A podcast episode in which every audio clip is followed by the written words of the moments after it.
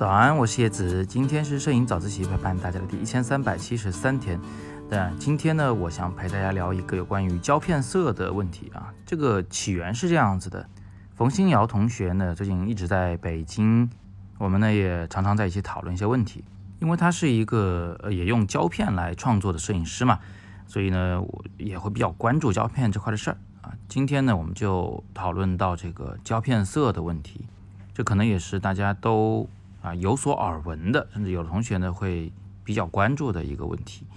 就我们会发现啊，很多时候胶片色都很好看，嗯，包括我们在做数码照片的后期处理的时候，很多时候也在模拟胶片色。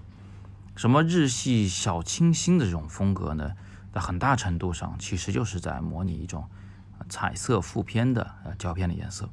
那么到底什么叫胶片色呢？这个其实是一个说起来挺复杂的问题。那我在这里呢，只能简单的跟大家解析一下，就是影响最终的胶片成色的这么一些要素。那首先呢，我们先确立一个概念，就是所谓的胶片色啊，呃，它肯定不是标准色。就是说呢，你拍到的那个事物，它在底片上，在扫描文件里啊，在印出照片的时候，它肯定不是你最初拍的那个事物的颜色。那红苹果早就已经变了色了。那如果它是标准色的话，我们就不会觉得这个胶片色有什么特殊的地方了，我们就只会觉得哇，跟眼睛看的一样，对不对？所以，首先胶片色是偏了色的一套颜色。那么这个偏色是由什么因素造成的呢？有很多很多的要素，首当其冲的呢是这个胶片它的这个工艺，换句话说就是这个胶卷的型号是什么。呃，胶卷型号也分什么正片、负片啦，彩色、黑白啦，还分不同的品牌、不同的这个具体的型号名称，甚至是同一个名字的胶片，当它感光度不一样的时候啊，比如说科大炮塔一百六感光度和科大炮塔四百的感光度啊，这两个卷它拍出来的颜色呢就是不一样的，所以这是第一个要素，就是胶卷本身的型号。那第二个要素呢，是你的拍摄的条件，呃，这里面也包括很多细小的要素，比如说你当时拍摄环境是在什么样的色温下进行的，是偏黄啊还是偏蓝呢？啊，因为胶片呢是不能更改白平衡的，嗯，日光型胶卷就是日光型胶卷，灯光型胶卷就是灯光型胶卷，只有数码相机才可以跟着环境去改白平衡嘛，所以呢。呃，胶卷它在不同色温下拍出来那个颜色变化是非常大的。这里呢，甚至还包括你的曝光的水平。比如说，呃，你同样是科大炮塔幺六零这个胶卷，你把它这个曝光过度两档，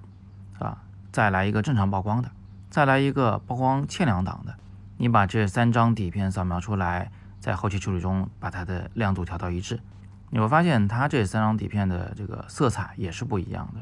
所以你当时拍摄的那个条件也会决定它的颜色。那么影响胶片成色的第三个环节呢是冲洗工艺，这里面呢就包括你是用什么配方的药水、什么样的搅拌速度啊等等等等一系列的要素，你是在什么样的这个条件下来把这个胶卷儿冲成底片的？这里的每一个环节。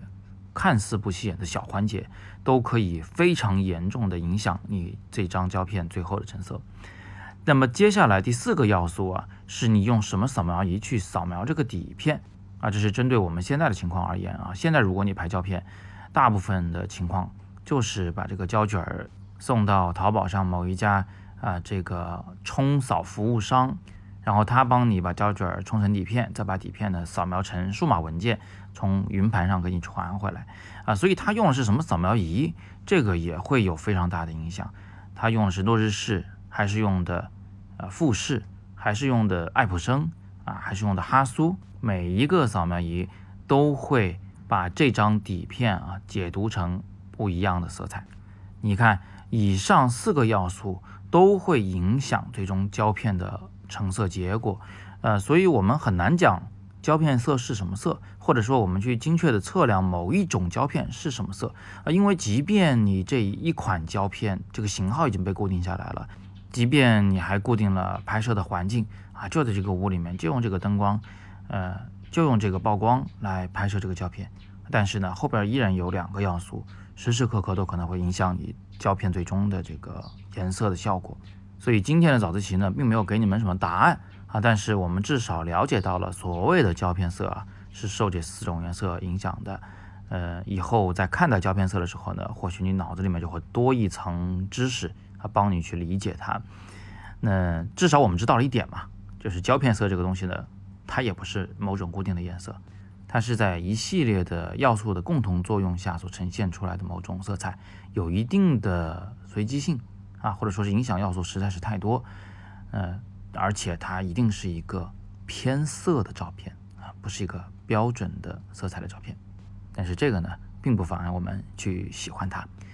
好，那今天我们就先聊这么多啊！大家如果有更多的摄影问题呢，也欢迎在底部向我留言，我会尽力为你解答。如果需要我百分百为你回答的，请扫描下方绿色二维码，进入我们的有问必答平台。